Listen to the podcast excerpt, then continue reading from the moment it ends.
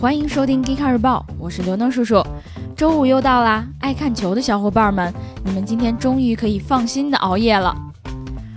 奔驰最近说，今年内他们会在 V6 引擎上使用分层燃烧技术，目的是为了进一步提升燃油经济性。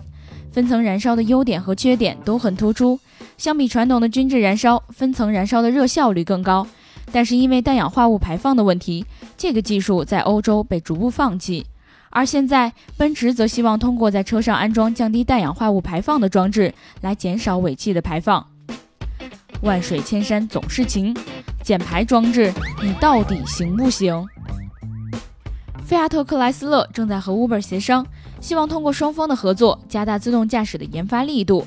之所以选择合作，主要是因为菲亚特克莱斯勒缺钱，他们希望通过合作节约研发开支。因此，他们跟 Uber 和谷歌这样的科技公司的合作都显得很开放。这说明一个道理：只要放得开，没钱真不是问题。氢燃料电池汽车公司 River Simple 说，他们已经开始在威尔士的街道上测试氢燃料电池车 Rasa。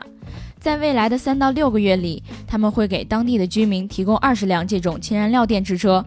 这款车的续航里程有四百八十三公里，预计在二零一八年会正式上市，但消费者只能通过租赁的方式使用。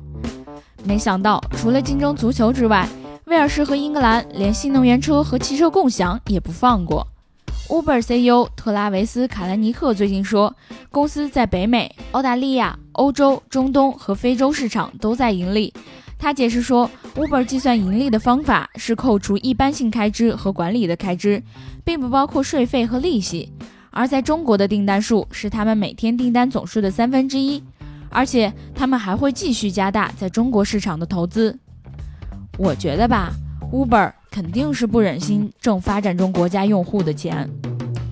好啦，以上就是我们今天 Car 日报的全部内容，记得关注我们的网站三 w 点 geekcar 点 com。